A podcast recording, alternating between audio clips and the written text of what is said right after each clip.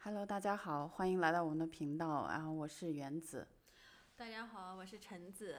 我们又两周没有见面了，是吧？对距离我好久没有们上次见了我们上次录是啥时候来着？还是蛮久了，我觉得，我觉得因为中间有个 Easter break 嘛，复活复活节出去玩了。哦，对对哦，对我们 Easter 都没录是吧？对。对对，刚好是那一周，反正我们都很忙，然后就直接放假走了。你在忙什么呀？最近？我觉得啊，我我我我在忙，就是还是没有从放假那个过过嗯那个那个劲儿回来。但是我觉得已经过一个 Easter，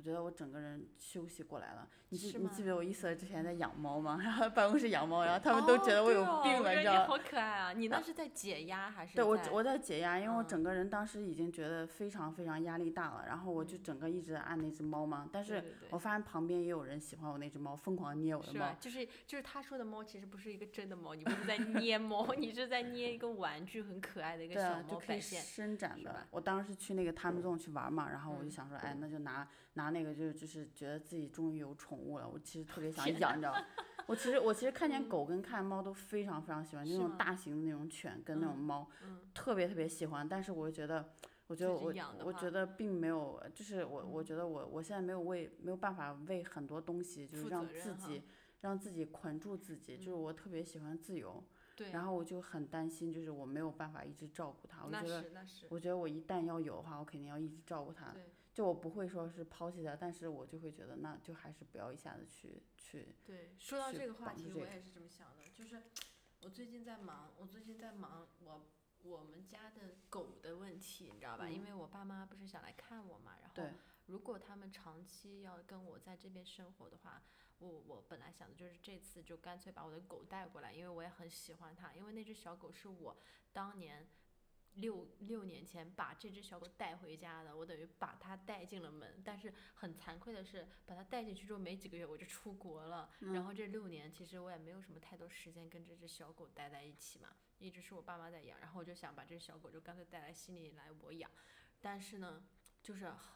咨询了一圈儿，真的是又贵又花时间。对，还要隔离狗，还要。狗也挺遭罪的那种感觉。然后就可能它过来就一至少要一万多刀，你知道吧？就是运输费，它也要飞机票的，就是你要付那个运费，然后你还要隔离对，因为狗犬它都要先隔离一下。对啊，然后前后的准备时间可能得一半年。但是即便是这样，我就在他这半年呢，就是说我现在注册。比如说，我现在四月份注册之后，他十月份可以给我运这狗，但是狗在路上可能也就是两个月最多了，就是隔离加上路上的时间是两个月。天呐，两个月好久啊！对啊，就是，但是那你说怎么办呢？我不能说是因为这样我就不要它了吧？但是你爸妈不还回去吗？你讲的你爸妈不回去是，但是他们如果说以后要移民来这边的话，这狗肯定是要解决这个问题啊，不是吗？哦？那他肯定还是你你要现在想要准备把他们做移民吗？要做就赶我觉得紧做，先排上，先排上那个那个免费的，先对，排上。我就准备这几天就递上去了。对，对然后这个狗肯定要解决，但是我爸妈就想，如果太花钱、太花时间的话，实在不行就在国内给他找一个好人家吧。但是后来我们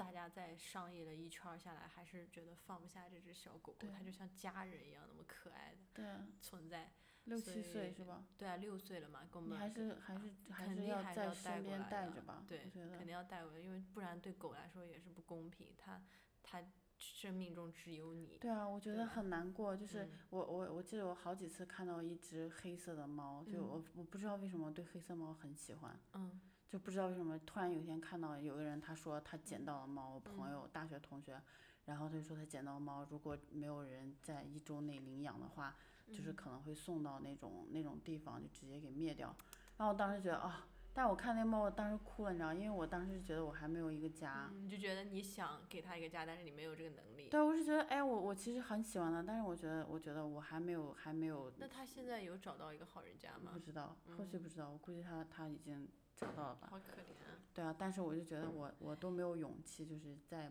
猫动物这些上面，所以我有时候听其他人，就我会觉得很有感触，但是我真的下不了这个狠心去养。我有很多朋友就养狗养猫嘛，然后就是我我觉得我为什么会那么有感情呢？就是因为我我的一个朋友。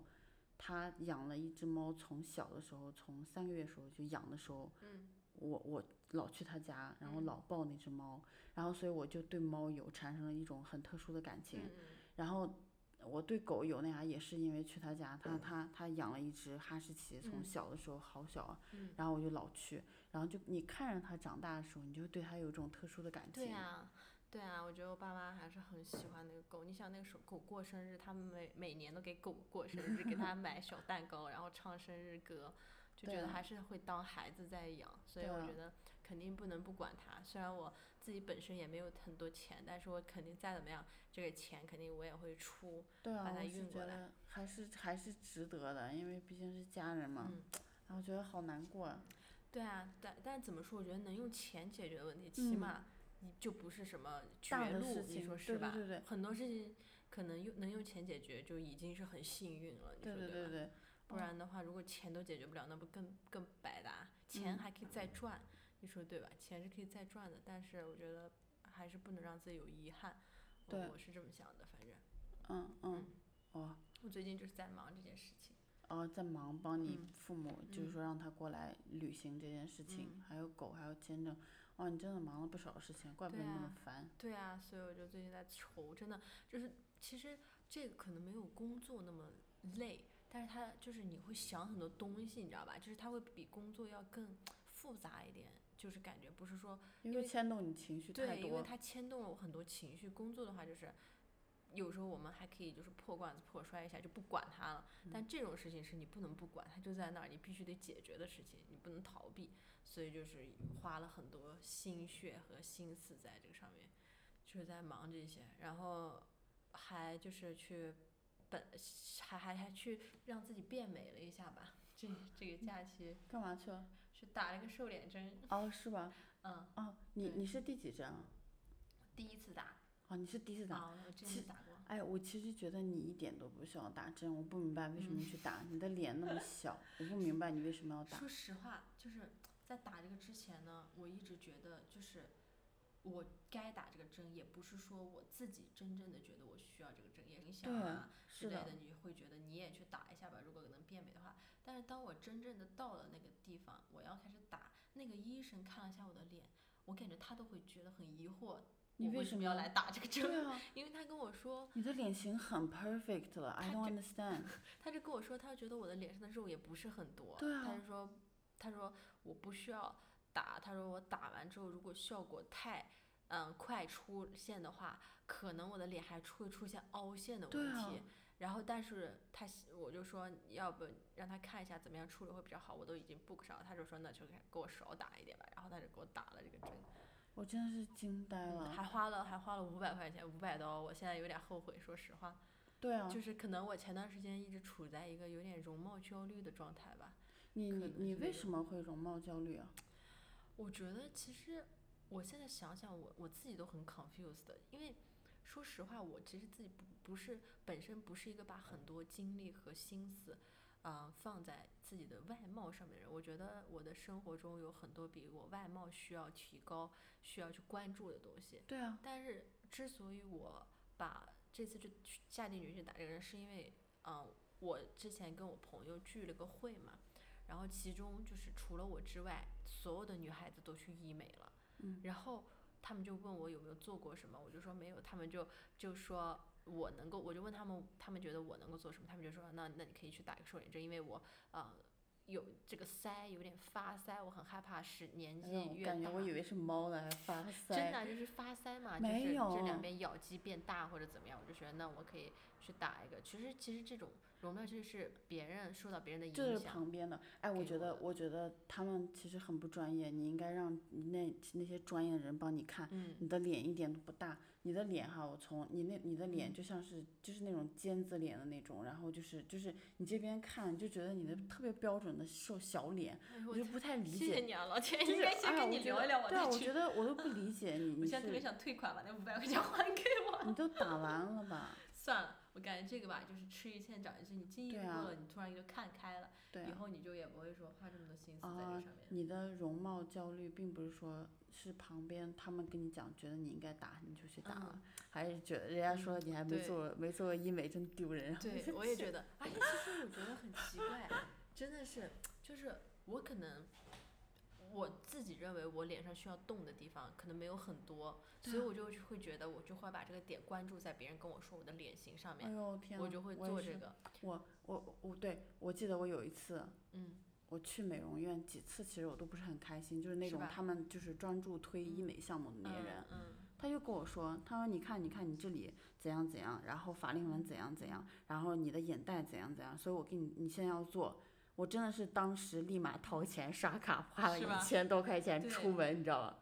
对我其实就是觉得我们都太在乎别人眼光，太想去取悦别人了。对，其实说白了，我看着镜子看到自己，就是我觉得不管是皱纹或者是毛孔变大，我觉得这就是我身体中的一部分。你哪有什么皱纹啊？眼纹嘛，眼纹谁没有啊？是会会有一点点，啊但是我我今天晚上看到你，我就觉得你的皮肤真的发光发亮，真的很好。行了啊，你在这可能是因为有距离的原因，太久没见我了，想我了，是吧？但是我真的是想这样说，就是很嗯平心而论，真的很好了我。觉得我应该在医美前一定要先跟你聊聊，跟 任何人跟你医美完都不去了。我觉得医美医美的行业要把你拉黑了，可能。对，我觉得我我这两天一直在给自己加固的一个心理就是。呃，就是我在听一些心理的东西嘛，然后那个那个那个那个金少荣他就说他是一个心理医师，嗯他说他说啊、就是你其实更多的时候要关注你这个人的气质，跟你讲话，气质是对你你你看到的书，就你讲出来的话，然后就他就说他说要去看书嘛，然后就觉得就是我听他讲这些心理啊，跟别人相处那过程，然后就我就思考为什么我有那么大的一个焦虑，然后我再去看其他书的时候，他就说我刚不问问了你一个问题嘛，就是为什么我们现在这么关注医美，然后这么有这么严重的容貌焦虑，嗯然后我想说背后原因是什么？你有想过吗？背后的原因是什么？其实说实话，我有想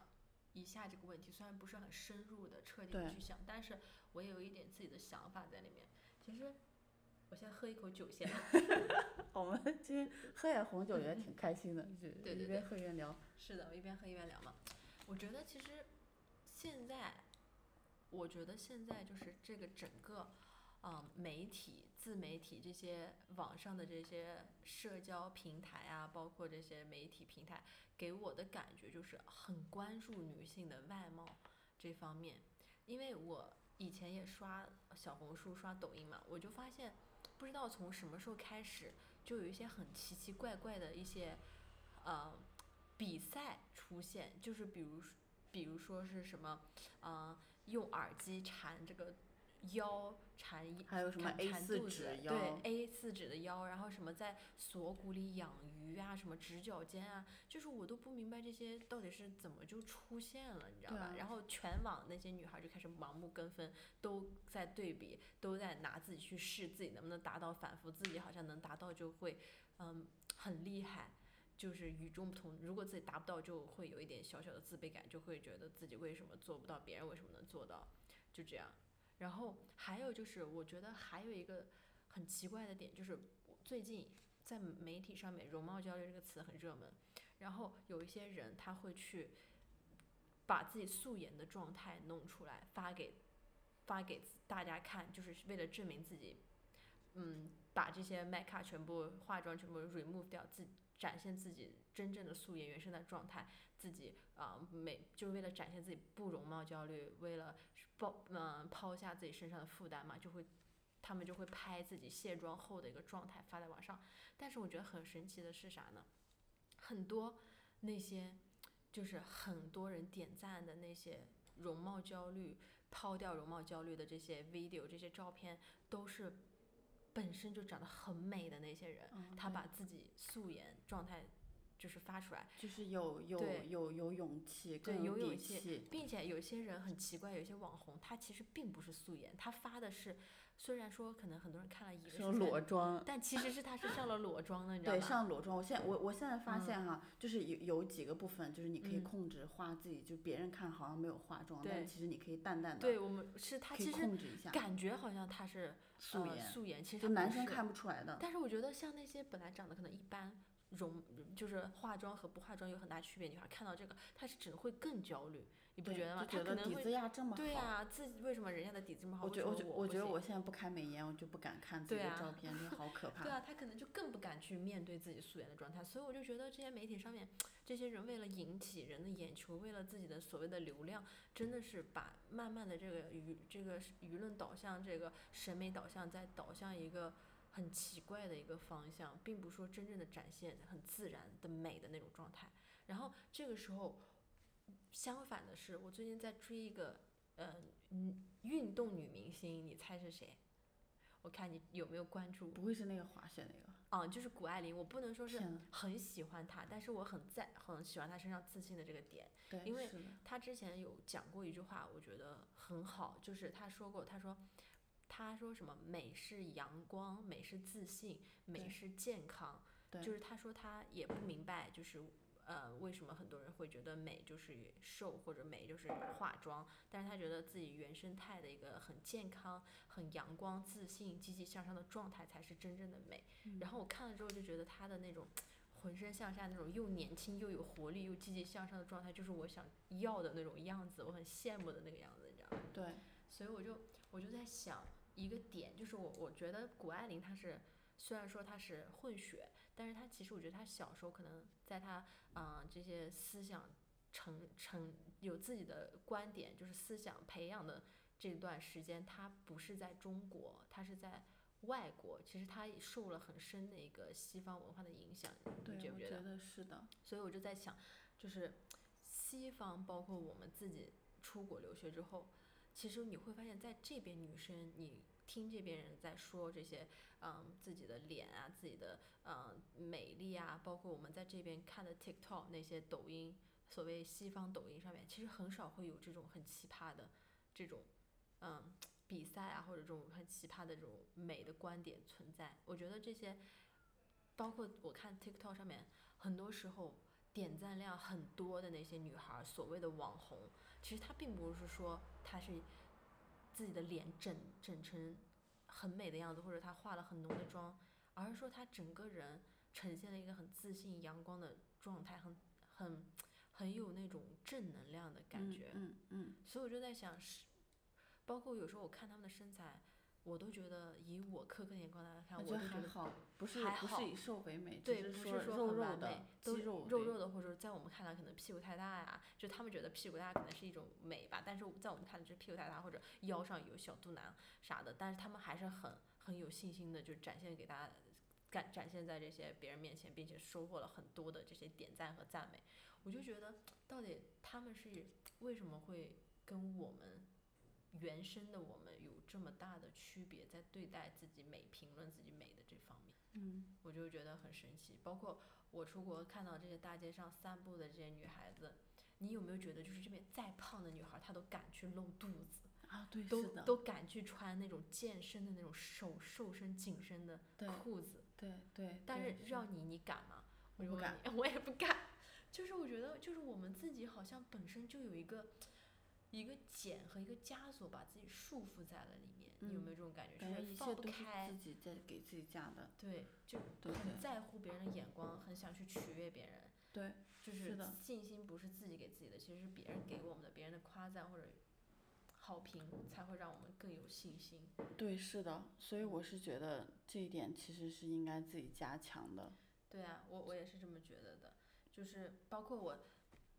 让我想引引起我关注，就是中西方这个女孩，她对自身美和信心这方面的这些差异的不同。还有一个原因是我我因为我有西方的 TikTok 也有中方的 TikTok 嘛，然后中方的抖音嘛，我就会看，就上面有一些就是媒体啊、一些记者去采访大街上那些妙龄少女，就问她们对自己的一个外在的评价是多少分，我就觉得。好多女孩在中国的那些女孩，在我看来，她已经很漂亮了，就是已经她的五官可能比说不上什么赛天仙、貂蝉那种成绩乐园，但是已经很很美好了，看起来那种年轻的样子。但是她给自己的评论都是什么四分、五分，然后一会儿觉得自己的肩不是什么直角肩，一会儿又觉得自己的腰不是什么水蛇腰，不是什么蝼蚁腰，然后就！扣掉了这些分。但是我在看那些 TikTok 上面的很多采访，就是那些呃西方的女孩儿、澳洲的女孩儿，她就会觉得自己身体首先很健康，很爱运动，她就觉得自己的状态自己给自己评分都是十分或者起码八九分。啊，我觉得状态很重要啊啊，energy，然后嗯你要相信自己，嗯，就觉得很棒啊，每天活得精彩奕奕的。我我就 觉得确实就是让我觉得为什么我们会这么在乎对别人的眼眼光，为什么会这么对自己容貌焦虑有这么大的这个影响呢？对对，就这样。嗯，可能就是对自己，就是说我们的文文化就要教自己要要要什么，要比较 humble，对就是要永远都要虚心，然后觉嗯得自己不好，然后可可能我们更大的教育是批评教育，对，就是西方教育可能更多是鼓励。你看我们来这里就就是才听到鼓励，我觉得我以前在中国内的时候就很少是有鼓励，但是也还会说就是。就说的就会让你觉得还是很不自信那种感觉。对，感觉就是不自信已经在我们很小的时候就印刻在了我们的血液里，对然后对就很难再去改变。我觉得，对，而且很多东西都是就像你讲的，就是要别人得到别人的肯定，对，然后得到别人就说你行，你才就觉得自己才行。我我们的很多 energy 都是来于外在给自己的，你有没有这种，感觉？是的，就很少有自己的 energy 是自己给自己的，就是觉得自己很行，觉得自己很棒，就是很有信心。对所以我就觉得，我最近就是在关注容貌焦容貌焦虑的这个点，并且我其实，在做这个我的瘦脸针之前，我还有很多关于自己容貌的想法，我还想去，比如说箍牙呀，或者打个水光针啊，然后做个玻尿酸呀，提拉一下脸啊之类的，我都有在想这些，但是你现在皮肤都很好啊。哎，就是可能我就觉得我对自己的期望太高了吧，我就觉得，嗯，其实我不能说自己长得很好看，但是我就会觉得我身上还有一些值得提高的地方，我就是这样觉得的。哎呀，我就我就我就觉得哈，有有的时候你的脑子里面想的什么东西不一样，你看你从镜子里边看到自己都不一样，嗯，我也是这么觉那个自我的那个形象是不一样的。对，对，然后我，所以我有一天就听他说，其实一切都是你脑中的戏剧，就是你自己，就是假如说你哪一天就是很兴奋、很开心，你就觉得你自己今天就是很漂亮，随便化个妆，但是有的时候你就觉得自己特别丧就觉得这个人咋啥都不是，就觉得好丑啊。而且我觉得现在就是焦虑这个词吧，就是你发现没，几十年前是没有焦虑这个词的。对但是焦虑这个词慢慢出现，是随着大家的生活条件都变好了，自己的啊物质什么物质水平都提高了之后，焦虑出现了。然后，并且针对焦虑这个词出现了很多方面的焦虑，什么针对女性容貌焦虑，还有年龄焦虑，你你知道吗？年龄焦虑，我我现在就有年龄焦虑啊，我就是觉得样的。就是我们有年龄焦虑，我可以理解。但是你知道吗？前段时间我看我的微信朋友圈有一个学妹，她今年二十五岁，她觉得她自己老了。她在朋友圈上面写的怎么办？现在都是零零后的世界了，我已经老了。我当时特别想打她。哎，二十五五岁在我们看来是多么美好的一个年华、啊，很年轻，对，就是很年轻，然后我感觉是未来有很多的可能性。哎，那种感觉。哎，你要这样讲的话，我想说，其实我当年二十四岁的时候，我就觉得我自己就是就觉得老了，不是说老了，就是觉得哎是一个坎儿。就是你没你没发现二十四岁，因为是一个呃，他们就在说，哎呀，你二十岁之后，二十五岁，呃，二十五岁、二十六岁，你在婚姻市场上还有还还有还有点价值。二十六岁以后，人家男生就不看你。我想说屁吧，对啊，就是我觉得我们那个时候真的是被很多这种社会上的舆论这所种裹影响。这种这种这对种这种 value 是非常，这种价值是非常啊不对的。我不懂为什么我们自己本身要的价值是被男生所决定的，我到现在都没有明白这个道理？但是我我现在想要，我现在还是能理解，就是我想说，这其实是我们自己允许的，因为嗯。我们旁边的这所有的环境告诉我们，我们需要被他人认可，嗯。被别人喜欢，被就是因为这是一个依赖的关系，因为以前女生是没有办法经济独立的，在嗯。最早期的时候是很难的，然后大部分时候是是就是有点男系社会嘛。然后，但是现在慢慢慢一点点独立，所以很多女生有时候就不在意了。是的，我觉得是，就是自身变得强大了，对自身变得就是独立了之后，其实你就会对外在的这些看法越来越越弱化，就是不会那么的重视放大它。对我我也就有这个感觉。我我我我在想，就是我那天听那个他说，就是说普天之下，你觉得呃，你好像觉得你遇到这个困难，好像只有你这小范围，但是他说，如果你放开眼来看，所有你经历的容貌焦虑、身身材焦虑，或者是你各方面的，呃，就是年龄焦虑、工作焦虑，所有人都遇到是一一模一样的，就所有的女生。都是大家经历的，都都有经历这个 stage，只是说我们现在经历，哎，可能刚好初始阶段，那别人可能就像我们俩差了三四岁，那我现在经历的这个阶段，可能就是我的生理、生理、生育的年龄这个阶段，可能就被旁边的声音跟对自己那种大自然的呼唤，就是会让我产生，就是会我会考虑，就是说生理这方面，然后容貌可能会别人会说，哎呀，你看怎样怎样，然后就会想说啊，那再过几年可能自己样子会变成怎么样。所以就是他说，就是所有人其实都在经历一样的这样子的一个轮回。嗯，我觉得也是，我觉得都是大家都是在一样的阶段，都有一样的这种焦虑，我感觉。对，所以所以所以我就想说，那可能最后你能不能达到一个平和，那是怎么去达到的？所以就是要一点点去学一些东西，让自己慢慢平和下来。而且就像你讲的，就是我们可能把评判系统放在别人手里边了，那我可能想把这个主动权一点点拿回来。就我可能要跟自己说，就是每天可能看着自己就看着自己，就是多夸自己，或者是有一些就像你说可以更好的，就慢慢修饰。但是可能医美我们需要了解更多，而且而且所有这些人工干预的东西，其实对我们自身是不好的。所以我可能现在更多想的是营养、睡眠，然后运动这方面来来调节自己。之所以为啥我们要提出这个容容貌焦虑今天这个主题，我觉得不是说我们要鼓励大家去改变自己的面外在，对，嗯，而是说我们要就是如果你有想通过比如说医美啊或者一些外在干预想变美，其实这没有什么问题，但是说你一定要就是做好相关的研究，并且一定要确保。这个是安全的，你自己内心也是不会后悔的，你才去做这件事情。因为我之前也查了一下，其实我觉得就是在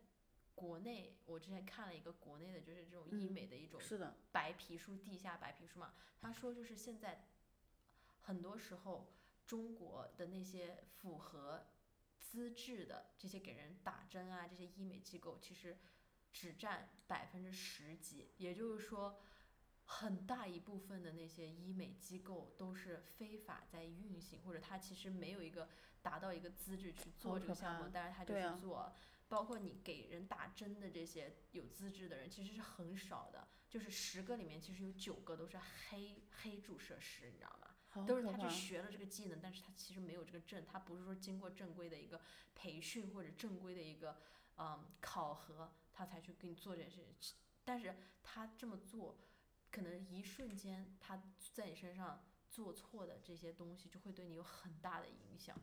对啊，我我我当时我不跟你说嘛，我前两周说我我姐姐她一个嗯朋友，然后她以前是在国内开美容店，然后她嗯就她就很严肃地跟她说，她嗯说其实有啊水光针你可以打一打，但是那种那种瘦脸针啊，或者嗯是是其他的，就是说你要往里边注射其他东西嗯就不可以，嗯，就说还有超声刀更加不可取。是？就是千万不要做，因为他他做的就是美容院几十年嘛，他可能有从前边到后边，假如说他的这个顾客一直是跟着他的，他嗯他是能看到前后的变化，你明白吗？嗯，即使有任何的副作用，他也是能看到反馈的所有嗯东西，所以他说就千万不要，所以我就我就在说想一想，然后然后我我就是觉得我就觉得可能更多要 自然一点的，然后食补的方法，对啊，就是我打完这个瘦脸针，其实我有点担心，因为其实我是打完之后我才去真正去查它到底有什么负面作用。然后我就看到一个，就是说，如果我一个人的脸，他去打了过量的瘦脸针，或者他两针之间打的时间过短的话，它会导致你面部凹陷的问题。对，是的，也就是说，你的咬肌，因为它咬肌不是说就在我们腮帮子那儿，它其实是从我们的脸颊这个颧骨旁边到腮帮子这里，它整条一条肌肉它嗯都在那儿。就很多人就是打完这个咬肌之后，它上面的咬肌其实没有下面腮帮子那么发达，等于说上面的咬肌它萎缩过多，就等于说脸部就凹陷进去了，你知道吧？啊，就会有这个问题。好可怕！我不敢再打了，我打过两针，我觉得好打好害怕。打过两针了已经。对对，好吓人对，啊。其实它其实是一个还是有点风险的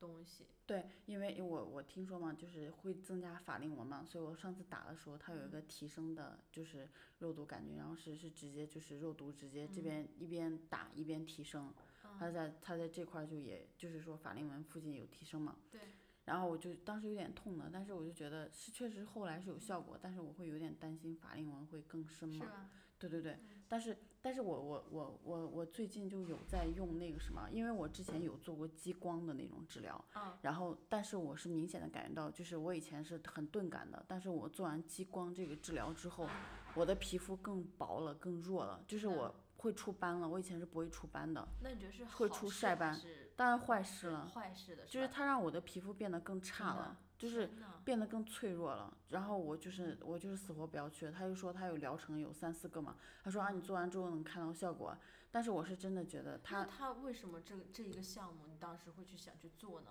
因为因为干嘛去因为是因为我大老板娘做了，他做嗯她当时是快六十岁了，他做完之后他的变化就感觉就像是换了一个换了一嗯个皮肤一样，然后当时我惊呆了，你知道吗？那你为啥要把自己跟一个六十岁的一个女？但是但是我但是他他是都是可以做的，就是说，嗯。哎，那你现在你现在做，然后只能保证你，假如说你三年后你还是你还是三年前那种状态，然后想着去试试，然后去做，做完之后我就觉得，我觉得我不敢做，因为他他当时是他当时是拿那种激光从你的嘴里边里边打打，它是从里边打，就是从里边去激活激活你的细胞。哦，它是对激活对胶原蛋白之对类的那种对吗。它对，然后它就从里边打，非常就是就是你听见滋滋滋滋那种噔噔噔噔噔，然后就从里边这样这样几个几个位置打，然后我当时觉得啊，就觉得有点烧烧皮子的味道，你知道吧？对啊。然后然后过了之后我就我就死活不去，后来我慢慢发现，我倒没有觉得我的，因为我当时想让我的法令纹淡一点嘛，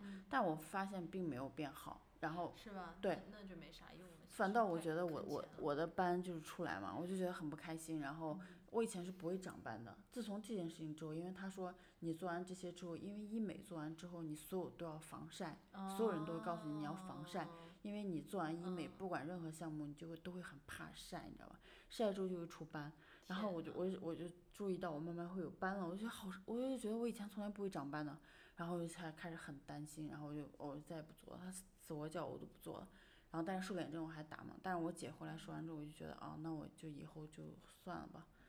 对啊，其实我我后来我就有点后悔，还有一个原因，我不知道是我自己太自，本身是一个比较自我、比较有自己想法的一个人，还是怎样，就是我会觉得我为什么要因为大家的这种看法，为什么要去取悦你大家都做完了，改变自己？你你都做完了，然就是后对不对？很多时候就是你一定要撞南墙，我我觉得我觉得可能是因为医生告诉你说你其实嗯没有必要做，他的反应跟那个专业的那个反应跟那啥，让你觉得好像你你不应该这样子。突然让我茅塞顿开，让我点醒了自己。是哎，你当时跟我说你要去打瘦脸针的时候，我惊叹了，你知道吗？因为我觉得 what，就我觉得你的脸根本就是一个小的瓜子脸，就觉得你都要去打瘦脸针，我都不知道你，我也我也在想你打哪儿去，就我觉得还花，了五百块钱，我想好但，我。就是觉得你很，真是觉得真真的，我觉得我觉得以后真的是，我我我我我我那个姐姐不是跟我说，你真的不要被别人的嗯被别人的节奏跟被别人的价值观把你给带偏。对，是真的，我我就是很害怕自己走这条路，所以我现在觉得还是得有自己的想法对行。所以我我现在从各方面相处的时候，我一定会先问自己，你到底你的感受是怎样的，然后你要说出来你的感受，然后你如果觉得其实这件事情就是你不是，其实你心里面是抗拒不想做的，你就要说出来，就一定要说出自己的想法。我以前很害怕冲突，嗯，我也是这样一个人。我以前很害怕怕冲突就是我宁愿冷战，我都不愿意告诉你我心里边是怎么想的，因为我觉得说出来没有用的。但是我后来发现，我要用各种方法告诉你，就是软是？就是软的不行来硬的，硬的不行之后再来软的，然后就各种换方式告诉你我到底是怎么想的，哪怕是你听不见，我过了过了之后再换个方式再告诉你是，就是我觉得我们一定要表达清楚，我要告诉你清楚你我想要的是什么，要不然就是可能过了半年再再怎样，我还是会因为这件事跟你闹的，因为这是就是我内心深处想要的东西。嗯，我觉得我也有这种想法，就是我也是一个，就是可能为了避免冲突，我不会说是对，对方有一个观点跟我的完全是不一样，或者完全有所冲突冲突的时候，我不会去选择说出我的想法，我可能就觉得过了就过了，他说出他的，我有我自己心里的想法，这就完事儿了。我不会去说是，嗯，一定要把自己不一样的想法说出来。但是后来我发现，在工作上，从我跟我老板的相处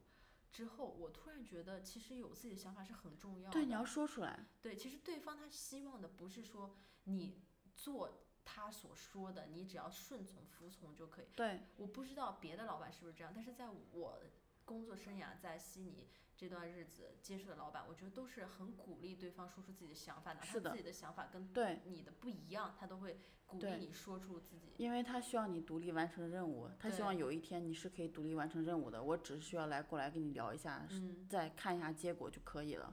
他希望你能独立思考。啊，我觉得这种真的很好，因为我觉得很多其他我以前遇到的都是那种，就是你 shut up，就是你你不你不要尽量不要有自己的想法，不要废话。我觉得这种做就行了。我觉得这种很可怕。我觉得，我觉得女生可能还是要跳出这种这种被别人画的这种圈圈，就是觉得你就是应该啊，怎么说？你就是应该温柔啊，你就是应该听话啊，你就是应该越来越美啊。但是我想说，那那那生老病死谁都控制不了的。我我能越来状态越来越好，是我努力的结果。但是如果有一天我真的是皱纹很多了，那你也你也别说啥了，就是 shut up 吧。就是我还是这样子很好的一个人。我觉得是，我觉得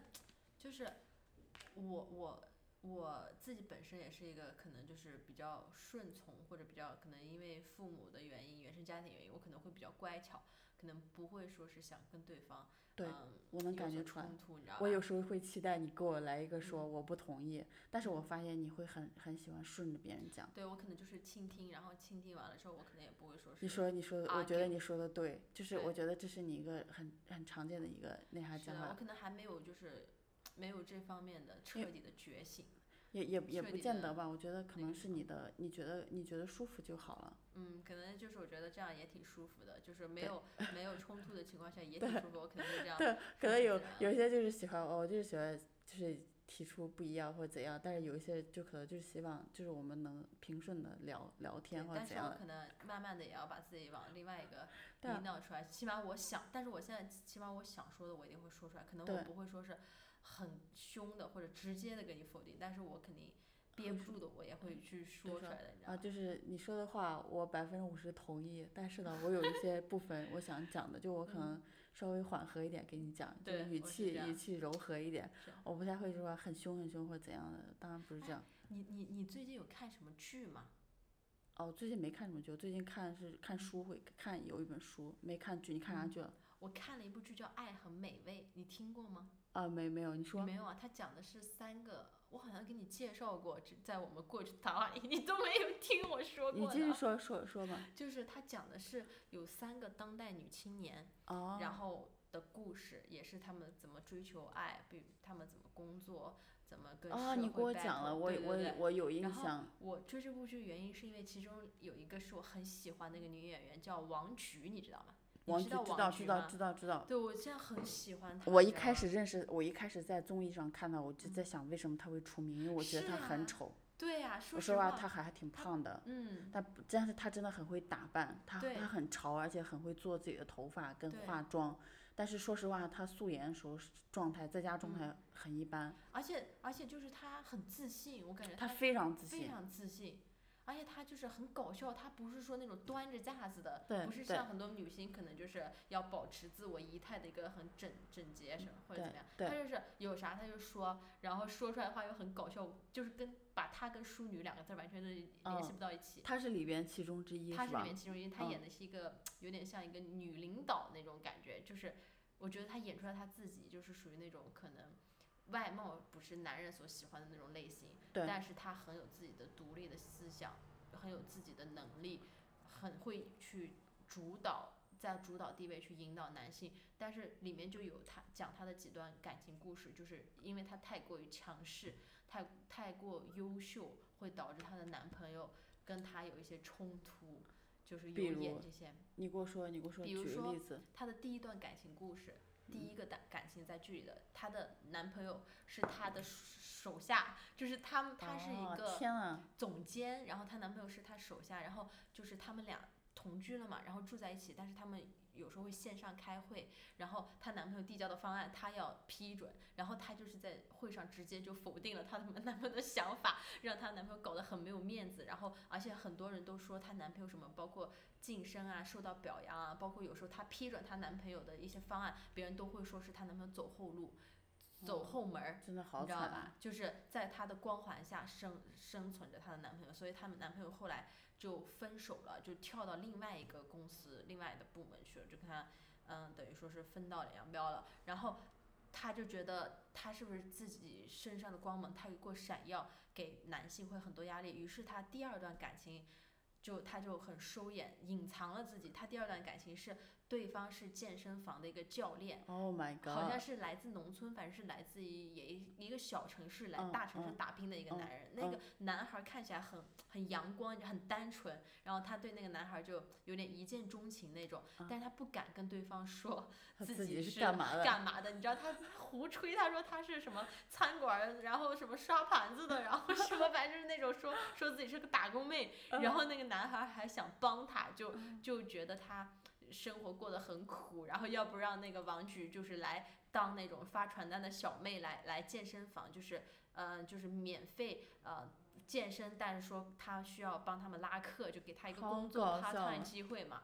然后她就跟这个男孩就这样走在了一起，然后她住的那个地方，因为一看就很高大上嘛，她也不敢让她男朋友去自己的家，然后她每次都是让她那个男孩在街口，然后把他给放那儿，然后就让那个男孩儿回去了。然后，但是她后来就是有点儿，就是觉得这样下去也不行，然后她还去搬去了那个男孩儿家里。后来发现那个男孩儿家真的很破，就是她完全无法适应，你知道吧？就是讲他们俩这段过程中嗯中的矛盾，并且她男男孩儿最后发现了她其实是很优秀的女孩儿，自己嗯他骗了她，就就演这个，这很伤害啊！嗯，而且伤害，而且我很伤自尊，其实。而且我觉得你一直在隐藏着最真实的你，对自己也是一个几百点的伤嗯对害啊，对啊，就就是这样。那种就是那种损到不行了，就是很伤害自己的，对，确实是很伤害自己，就是其实自己也很憋的，对啊憋的难受。就很难受，因为你不能痛快的活自己啊。我对啊觉得痛快做自己多好。是啊，然后我就觉得王菊在里面真的很优秀，然后就是那种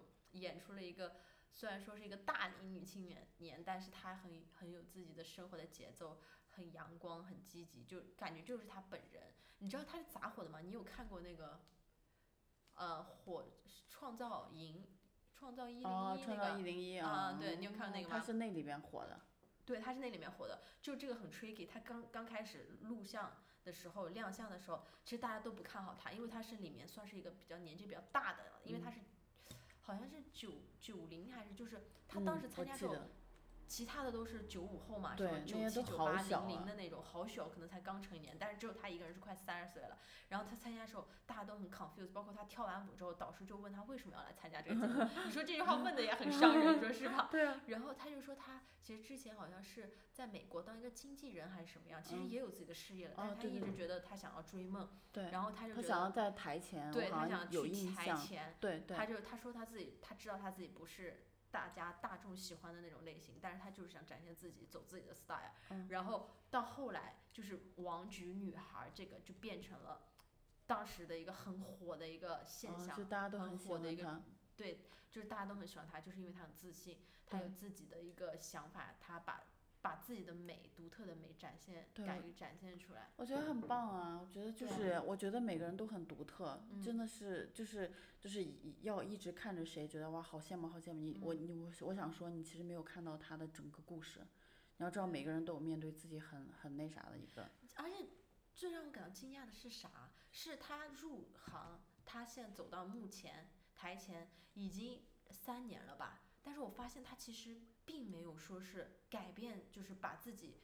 改变或者整容啊，嗯，变变成大家喜欢的那种。所谓的娱乐圈的美女，她还是保持的是原生哎态的状态。但是但是你不觉得那种感觉很美吗？就是你你就就像一段谈恋爱，你认识那个人的时候，你就是假如说是假如说是一个金秤数，你现在是这样，然后他喜欢是这样的一个你，那你只会再往下走的时候会越来越自信，但是你没有那种强迫性让你一定要瘦，你懂吗？因为他喜欢就是你现在这个重量、这个容貌、这个这个所有的这些嗯。总和，你能理解我的意思吗？对吧？就嗯。他不会让你觉得，就王菊别人大众接受他就是他这样的一个，就是又没有特别状态受骨对。感，然后又不是以骨感著称，然后又嗯。不是以以以大家听话那种那种性格，所以嗯。他就更加张扬，然后还活自己那种感觉，活对啊。这种才舒服啊，就真我觉实。得这这种才是我们就是，尤其是现在女女权思想越来越那个什么的时候，我就觉得大家就喜欢她的这种状态，嗯，就是有点像那种女性 idol 的那样的存在。哎，我我我我有时候在想，我觉得其实啊、假如说我们模糊掉，就是说，就说性别这件事情，嗯其实大家都是都是生下来，然后大家都是一嗯个，哎，能在世上活个多少多少年的一个生灵。假如说哈，那男跟女之间，那最多其实在互相限制的时候，就是说我们在想要结合为家庭的时嗯候，那大家在分角色的时候，就是可能女生必必必须生嘛，男生没有这个那个、那个什么，啊然后女生必须她的她的情感，就嗯可能我们的逻辑跟我们的情感能治愈男性，嗯就有大部分的时候就可能比较敏感或者什么的，会能能我们的细腻可能会有时候会会治愈到他们，就是说你你天生会到有一定阶段，你会有一种就是有一点母性或者柔性那种。但是我想说，但是你的内在的雄心壮志其实并不比男生要少太多。对啊，我也觉得。对，就是说，而且不能因因为就是别外加的文化的上面的限制来限制，就是说，OK，那我也安于就是文化给我的这个限制，肯定到某一天我们都是从内在是想要迸发出来的，就是我就是要跳出来，我不能就是说被大家大众说让我怎样，我就是应该怎样，按照什么样的路走，对不对？嗯，其实我也有，我我就是你有时候就是 remove 掉这个性这个别限限制，对我也有在想这个问题。对我也在想，为什么很多女孩在婚姻里，她是属于一个比较弱势的一个地位？为什么就一定要女生去绑住男生？很多男生下班就不想回家，但是我们女性就是在家里面一直等着他回家。我就在想为什么？然后为什么女生会是更加依赖感、更加嗯、呃比较少独立的一个角色呢？对我，我对我我是觉得这是一个文化上面圈，而且就是说造成了，因为女生肯定要有一段时间她是没有经济来源的，经济来源的时候肯定男生要来，所以很多时候我觉得是因为我们自己内心是觉得，哎呀，我要花他钱，所以我嗯最好就是说隐忍一点，然后隐忍隐忍之后你就没有了你自己的声音了。其实其实我觉得。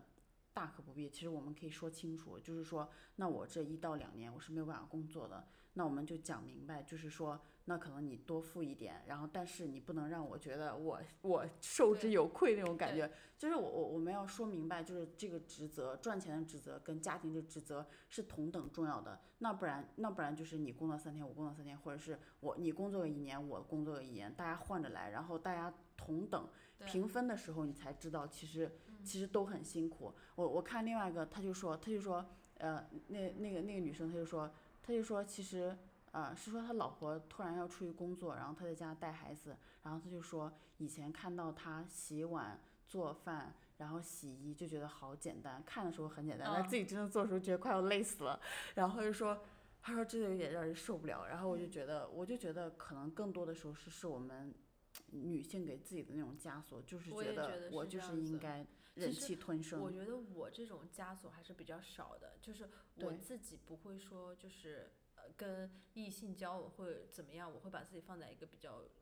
弱的一个地位，我会觉得大家都是平等的。对与此同时，我不会对对方有很多的期待，我不会觉得这个家就得你来撑起来，我不会觉得嗯经济来源一定要你挣的要比我多很多。就是我觉得，就算我们俩是挣的差不多的，我都不会有太大的意见。但是我们俩在地位上一定得是平等的，嗯，你懂我意思吗？哦，你就是这点还挺好的，就是我觉得觉得想要压着对方。我我不会觉得就是我一定要压着对方，或者对方压着我。我觉得我们俩彼此尊重，并且我们俩彼此地位是平等的，这个是很重要的。对，这样的话，我也不会放低我自己，我也不会给对方太大的压力，嗯对方也是不会觉得。因为有时候我觉得男生其实很奇怪，你不觉得男生很多时候是你越给对方，越想把他捆在身边，他自己反而就越嘚瑟，他越想越想跑。对。你有没有发现这一点？我有发现，而且我觉得其实我自己内心有这样的一一点点感觉，所以我能意识到异性他的想法是，就是因为我我也很害怕别人限制我的自由。其实，啊在我内心看来，其实啊、自由来讲是高于一切的。就是你不可以捆绑我，或者你不可以限制我的自嗯由，会让我觉得很难受。就假如说我今天要去干嘛，那你觉得不合适怎样怎样，你跟我吵，我觉得 come on，就是而且我觉得有一点你做的很好，我觉得你也不是属于那种一定，比如说你跟呃以后你跟你老公在一块儿，你不会说想对方一定要赚很多钱把钱给你，对你不会这么想吧？我我觉得我没有想你应该不是这种人。我我觉得我我我不想管他的钱，我只嗯想把自己的钱给扩大了。我觉得这就是因为你自己其实是真正独立的，不管是在经济上还是在思想上，你就是一个独立的个体。我我是有有意识的想要把自己嗯往这边、这方面培养，培养因为我意识到，就是不管是 relationship 还是婚姻各方面，我觉得你一定要有一个让嗯让让自己觉得，还要让别人觉得你能出走的一个底气，永远都要有这个底气。如果这个底气哪一天我没了，可能我就觉得会处在一个很惨的一个地步对，地步，我觉对得是这样。我觉得作为生而为人，不能，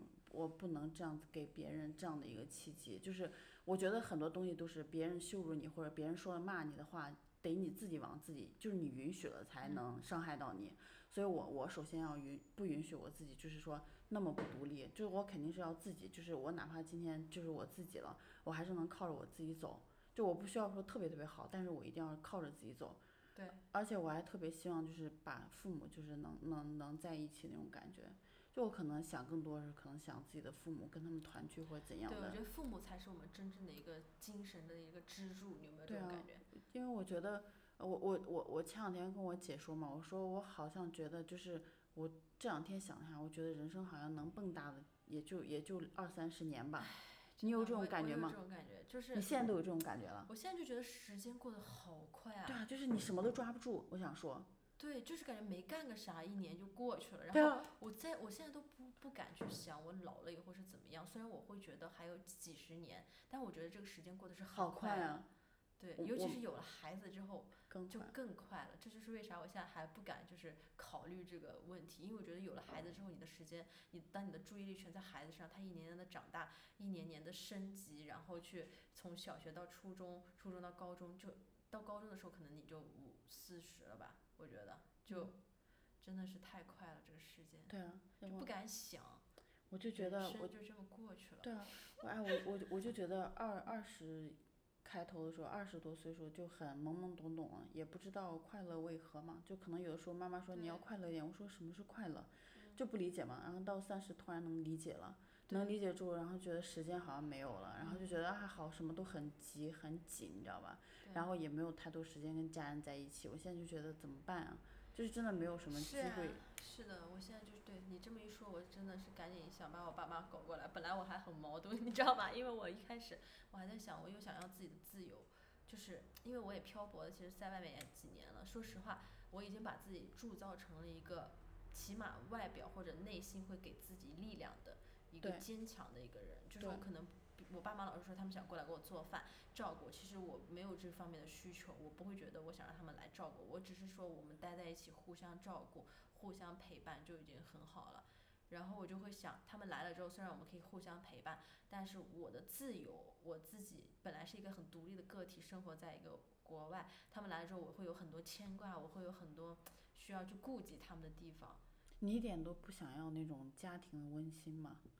我当然想要、啊，就是家庭之爱。你你你嗯觉得你觉得他们给你做做饭是麻烦他们？其实不是啊，就大家一起吃饭，我觉得很幸福啊。是吧？我我可能觉得，就是我很很，我就会觉得他们年纪这么大了，其实把自己照顾好就可以了，因为我自己知道我不，我把自己照顾好就可以了，就但是做给他们太做饭但是一起做饭吃饭是一种幸福啊。嗯，我我我现在就是特别喜欢有事没事去我姐家，我就觉得好幸福啊。就是就是我有的时候特别焦虑的时候，就那种特别没有力量的时候，然后我就突然就觉得，就它它是一个港湾，我就回去嗯跟我姐在一起聊天，然后我就觉得特别 surprise，就是我我姐就是跟我说啊，我最近看了什么剧啊，然后我就觉得好好好开心啊，就是她看别人谈恋爱就觉得好好好开心，就是那种少女感觉。然后我就说，我说我说我特别的惊讶，就是我说我现在永远都在觉得自己不够好，或者是要要多赚点钱，或者要怎样怎样，我根本就没有时间或者是心力去，就我处在一个非常焦虑的一个，根本就没办法慢下来。嗯，但是你现在就是那种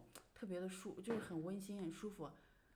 但是这也肯定只是他一小部分生活，我也觉得他很苦可。能也有自己的不不如意或者不开心的地方，只不过他在你面前你是他妹妹，他不可能对你展现没有他他只是给我这展现他他追剧，然后让自己放让自己 relax 那种感觉，好的一个，因为他可能也知道你自己本身是怎么很累啊样的状态，不想他很累。不想让你再因为他对再累了。但是我想强调是我我我特别喜欢家庭的那种温馨啊。所以你的上升还是月亮是个巨蟹呀？哦，是吧？对啊，你忘了记得好清楚啊某一些方面是巨蟹，我忘记了。哦其实我我现在月亮是个巨蟹我。现在特别明显，就是我现在特别希望有有有一个很温馨的，但是不见得是配偶给的，嗯呃不见得是对方给的，而是说是有一个家庭家家人家庭，就现在越来越觉得那什么，所以我现在就是更多时间想要跟自己的侄子或者是家人在一起你觉得你这种陪陪他们。状态是在多大的时候慢慢展现出来？是你在三十一岁的时候，三就是三去年去年前三十加之后，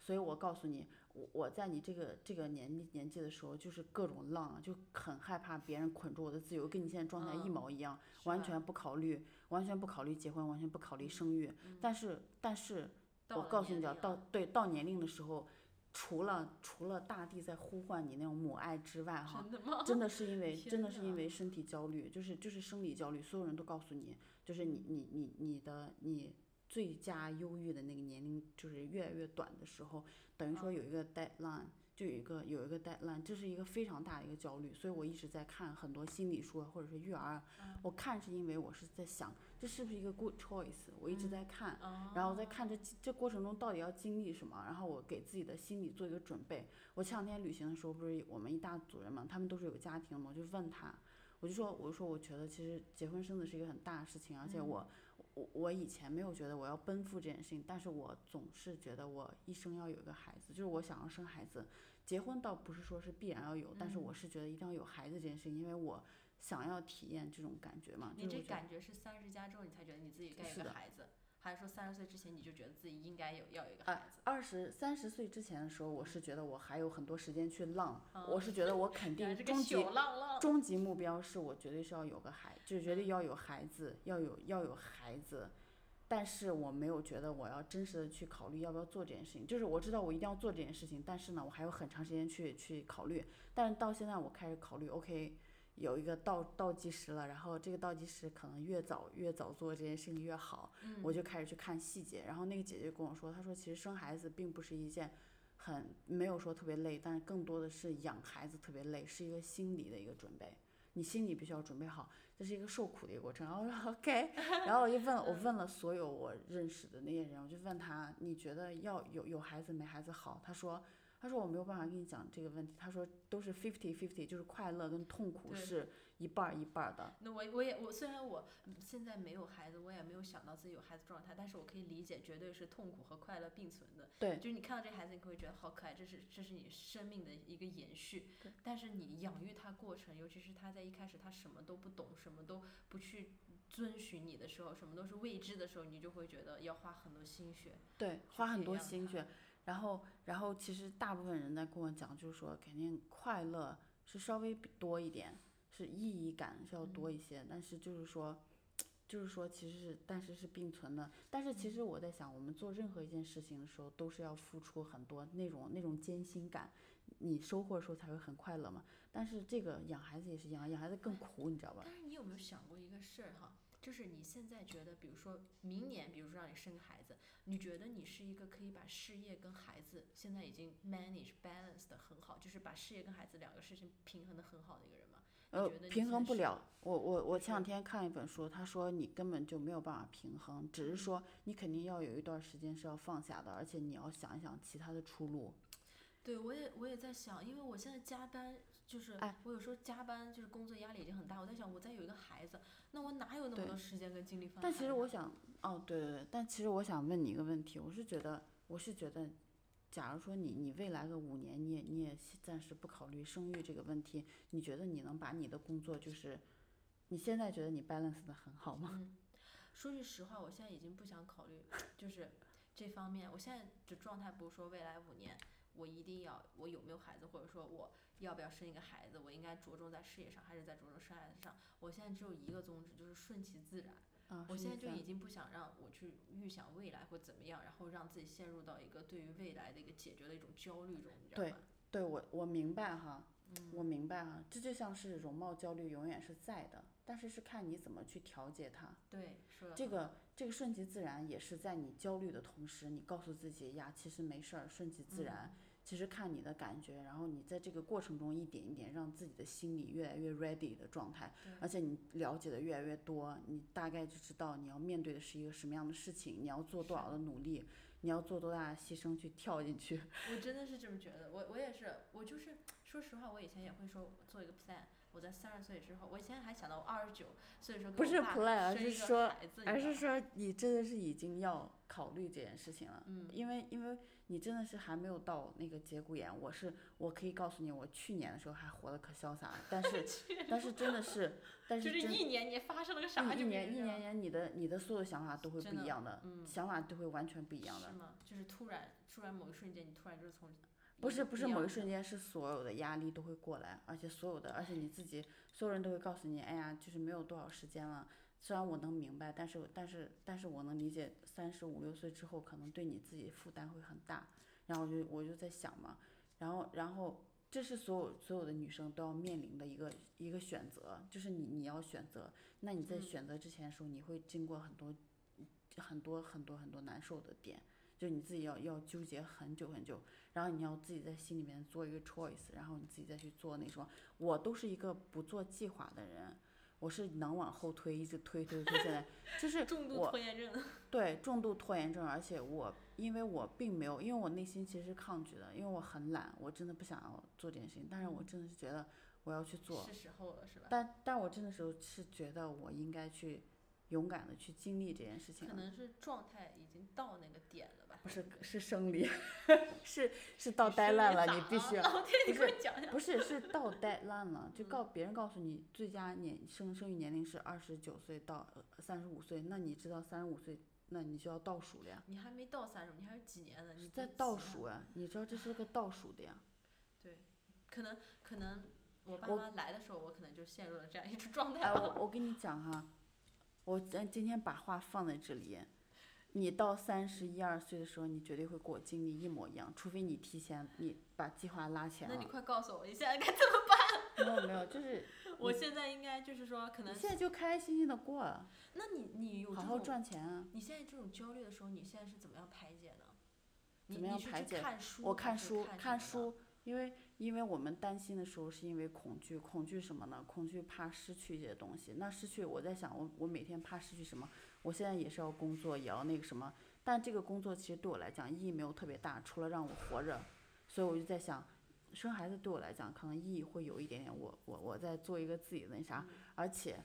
我在慢慢慢慢了解细节，我到底是要做什么，有没有特别累？就像是我我终于要面对搬家这件事情，我开始一点点一点点每一周一点点去处理，然后我知道有哪些事情是可以假手于人的，我我就在中间就会慢慢的去思考怎么去做，看别人怎么做，然后自己在想到时候自己要怎么去面对。就像我我将来是绝对不会自己带孩子，因为我觉得。不是不是，我说自己带孩子，就像我管教育，但是我绝对会有一个人在我旁边嗯帮我保姆，就类似嗯于这样的。就是对啊，或者是一周我请一个钟点工过来帮我收拾一下家，或者是帮我嗯做个饭，或者 whatever。我我我我是绝对不会像我姐或者是其他那种人，我觉得太累了。就我看的时候，我就真的是他们把自己逼到了那种，墙角，真的不是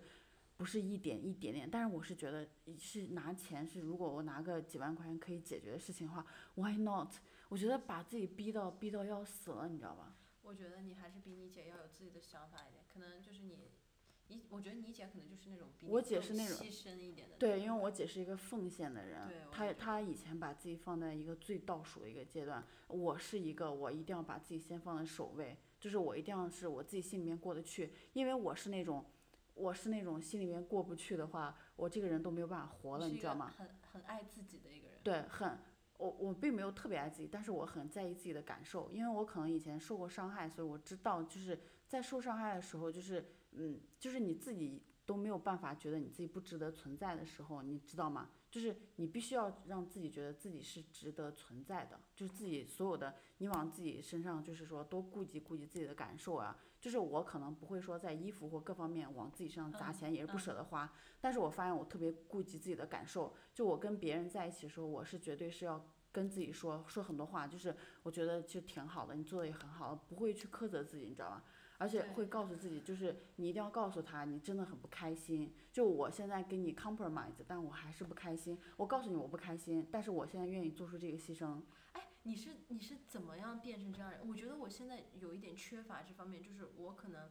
在存在自己存在的意义，寻找自己存在的意义方面，我觉得我还需要提升。就是我可能会觉得，我生活在这个世界上，除了为我父母和自己之外，我还有什么意义呢？就是我会想，其实我的工作，我会觉觉得我的工作不是一个对社会所贡献的那哎个工，作。我我没有答案，我没有嗯答案，我只是说我在当下时时刻刻我顾及自己的感受，然后让自己心里舒服，整个人也舒服。我看的书各方面都在治愈自己。嗯但是意义这个东西，我告诉你，五六十岁的人还都在找，这都是嗯你一个每个阶段每个阶段都在找的，就是这就是为什么我们一直往前走，然后一直在探索，但是没有人能告诉你意义是什么，因为每对每个人的讲的是不一样。就是我现在的内心的意义，因为是这两天我跟别人聚会的时候，他们家就是他们家虽然不是很和谐，然后、然后已经离异的家庭，但是他爸爸哦会每每两周大家大家庭聚会，然后邀请我去去了。然后他的爷爷八十八岁前天生日，然后我去参加的时候，我就想起来我外婆。然后我现在就觉得，如果我能跟我外婆待个两三周陪一陪她，我就觉得这就是我的意义了，就是那那段时间意义。真的是，你赶紧去做吧。说实话，对啊，我就觉得，我就我我现在被很多事情绑着手，然后我就心想，我那天走的路，我就想，为什么我现在不能回去去陪陪他？因为我觉得啊，好难啊这件事情。不要给自己留下遗憾。而且你如果想陪你外婆，不管是把她接过来，还是你回去，我觉得你一定不就是，你知道老人对老人而言，他的时间可能不会像我们这样几年几年的去算，你知道吗？对啊，就是有很多很很突然的那种点，我对啊觉得。对啊，我就我就觉得，嗯，他上次不是进了那个 ICU 进了两次嘛，然后就没事了，然后就啊，真的太好了。是啊，因为我我奶奶前段时间去世了嘛，说嗯实话，我到现在都没有说真正的告诉自己，没有自己没有面对这件事情。就是我现在的状态是，我奶我奶奶可能还活着，在某一个角落，在国内跟我在那儿，只不过我本来我跟她就很少联系，可能也就是几个月视频一下打个电话。对对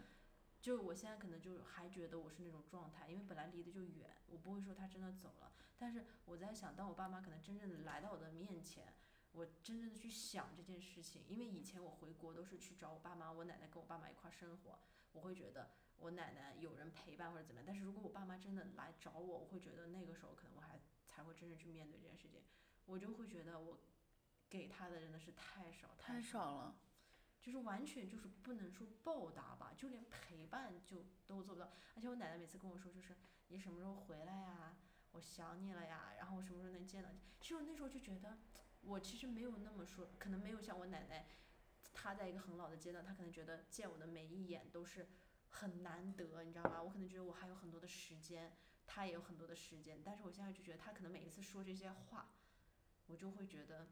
可能都是最后一次我听到这些话的时候，我就会在想，为什么我之前不多陪他一些，在他身上放更多的心血？所以我现在就觉得，真的时间过得太快哎呀，我。觉得我觉得我回不去，我觉得我把太多事情都放在了先于我外婆，然后就觉得，就是这个时间实在是太……对啊，然后然后觉得其实你陪伴他们的时候就你就觉得哦你生命有意义了，但是其实没有太多机会，你知道吧？对啊，所以我多现在觉得多打点多打点视频吧。你知道，我现在有一点不后，就是没有那么多有遗憾的点是啥呢？你老跟他视频，是在他，就是他当时也是从就是他当时也是突然就是病重嘛，然后进了 ICU，后来也出来了，出来了之后，但他心脏一直都不好，他本来第二天就要去再住院的，但是当时那天晚上，本来就是东西都收拾好了，嗯，然后第二天早上的时候他就就去世了。突然没了，但是那天晚上其实还好，就是我给爸我爸妈打了一个视频，我在视频中看了我奶奶一眼，嗯就是她的一个背影，我就会觉得起码她走前的最后一个背影，我起码看到了，不然的话我会很遗憾很遗憾，我就会觉得，你想突然接到一个电话，奶奶走了，我可能都不知道她最后走的前的样子是怎么样。真难过。你知道，你知道，你知道当时，哎呀，反正就是这种就是到现在，包括我跟你说，我可能没有大哭，可能在我心里，我还觉得他没有真正的走，你知道吧？就我还没有真正去面对这件事，因为我不敢去想，因为这种事情是一辈子的一个事情，可能在你以后都见不到的那种感觉，我我不想把自己陷入这个状态里，所以我现在可能还是排斥，会排斥去面对。但是不管咋说呢，我们这个谈话不能这么悲伤，我觉得就是怎么说呢？我觉得我觉得多陪陪家人吧。我觉得，我觉得，我觉得到现在我就理解了，爱才是最重要的。说实话，我到现在，我是我我我姐是一个比较比较比较会奉献的一个人，但我不是。嗯就是她特别会奉献，会，但我可能是很保护自己，然后所以所以所以就是可能要慢慢慢慢越越奉献嘛，所以我就想说，哎，那有一个自己的有一个自己的小孩儿或什么的，但是我也不是因为为了他让他就让我 deliver 这些爱，不是这样的，我只是说，就是因为我是一个我是一个什么来一来一遍什么都要经历的一个人，就我是一个特别想要去经历的人，虽然我知道这个苦，但是我也是推了这么久了，实在不行了就就该经历的时候。OK，我我我我会心甘情愿的，因为我已经我已经这样拖，然后自己也说服自己了，对啊，也说服嗯自己了。哎，我觉得你说说服自己，这个真的是我一直告诉自己的一个词。我觉得我们渐渐成长、渐渐成熟，真的是一个慢慢说服自己的过程。就是敢于承担自己做的决嗯定了，就是我不会再去 blame，就是不会再去怪别人了怪。别人。今天我做这个这个选择，然后我不会怪你的，因为是我自己那啥，我这个过程中我都会让自己开心，就嗯是合理化这件事情，因为是我做的选择，再苦我可能也吃下去，我不会我不会抱怨你，然后所以所以我所以我觉得我看那个心理书，他就说你你最大的底气是什么呢？就是你跟另外一个人在一起时候，你最大的底气是什么呢？就是你为你所有的选择负责任，然后所以对方动不了你，因为 OK 嗯苦我吃，我我心甘情愿吃，然后你你不要说话，然后、然后如果我搞砸了 OK 这也我来承担，你不用说什么，所以他动不了你哎，你这个书是啥书？你给大家推荐一下呗。啊，就是你要的是幸福还是对错？你要我觉得是是幸福还是？它是中文书还是英文书？中文书，中文书。好他讲的是你你从你从对，你要的是幸福还是对错？他嗯就是从一从你的从你一开始的这个发展对对启蒙，就是对对爱情的启蒙啊，对所有东西怎么去跟相处，然后跟你结婚到离婚 或 whatever，就你们俩能不能嗯相处好？他就在讲你你人生到底会经历什么。啊。你你你两个人的关系是怎样的一个变化？嗯跟你刚开始谈，跟你中间，跟你后来，你能的你觉得他变化。讲的好吗？讲得得对吗非常好他讲的是，就是他讲的就像是一个万物不会超出这个范围的，你懂吗？所以你就知道，OK，就像你你你一个一个一个树，你马上种了之后，它它肯定会要结果，只要你养得好，它会开它会开花结果，然后它会衰败，这是这就是所有万物的规律。它只是告诉你这个规律是什么，但我因为我们还不知道嘛，有一些东西我们没有经历过，那我提前看一下，我就知道，OK，我自己心里面做一个准备，然后我自己知道要怎么去去解决这个问题。好，这本书我今天晚上看一下。我觉得我现在特别希望需要一个一本书来治愈我，给我自己力量。就是我觉得自己给自己力量总是有限的，因为你的认知范围就在那儿，对，还是需要外在的一些疗愈的一些方法才可对对对以我今天说的好悲伤，但是我我是觉得这是要面对的。我现在就是，我觉得我可能唯一看到意义就是，我觉得能陪家人啊，或者是你能给他带一些安慰，然后你自己变成一个嗯主心骨，然后能让他们觉得能依赖依赖，情感上依赖一下。对，我觉得对于我而言，就是你说的，就是面对这个阶段真正的成长。其实说实话，我自己有时候觉得自己还是个孩子，就是我还没有一个就是到我去为了别人负责，或者甚至为自己负责的一个阶段，你知道吗？就是我觉得我现在还是一个，就像我之前的那种需要很多人为我做决定、负责任的那种。嗯，都是一样的，你不用苛责你自己，大家都是一样的，一点点按照自己步调来。我觉得你父母，你现在说这个点，我觉得你父母突然来也是因为，可能因为那件事情，你你奶奶去世了，大家都觉得时间就是太生活太无常了，嗯那我还不如花一点时间来给我陪陪我女儿，给我女儿做点对，饭我，觉得说的真是这样的。真的是这样，我也觉得，不然他们也不会就很着急。我觉得可能就是因为这件事情，因为真的是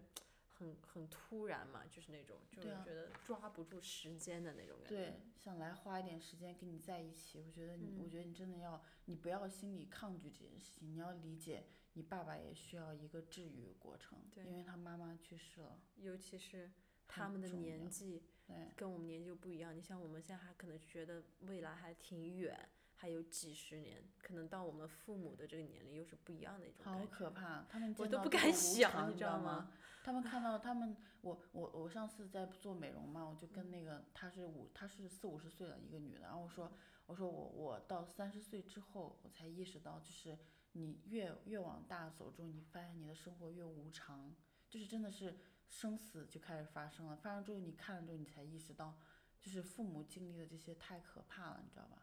他他说确实，他说他他说我身边也是那种，要么就是今天打电话谁家的父母死了，谁家的那什么，所以说真的也是他他说其实所有人都是这样子的，我就觉得真的是很很吓人，你知道吗？我也觉得，我觉得我们现在还是还是属于一个被保护的一对种，其实阶段。心里对心里就是要一直在梳理，他们的心里也要在梳理，就是被吓坏了，父母被吓坏了。我妈当时我我我外婆那样子，我妈都是一直都是那种状态非常非常的差。虽然外婆在家也也做不了饭，干不了，也嗯不怎么不让她做饭，不让她干活，不让她干嘛，但是在里在那里妈妈在。妈妈在，他们说什么？你你你嗯你你去，你你有你有是你有来路，你去你有你有你有你的来处跟你的去处，你都能看到。但是妈妈妈妈就是父母、父母没了，你就是再也没有来的地方了，你就没有没有一个家了嘛，这种感觉。好可怕、啊，我觉得。所以我我现在就在看嘛，我就从从外婆那件事情，慢慢的就开始理解一些生死。不行你这么一说，明天就想让他们来找我了，太对啊可怕了，真的我我我对啊，我现在就看你的心里，我就觉得哦，你父母来，其实他想要期待的是一种家庭的氛围生活，然后他想要给你一些东西，想要看看你，想要陪陪你，想要，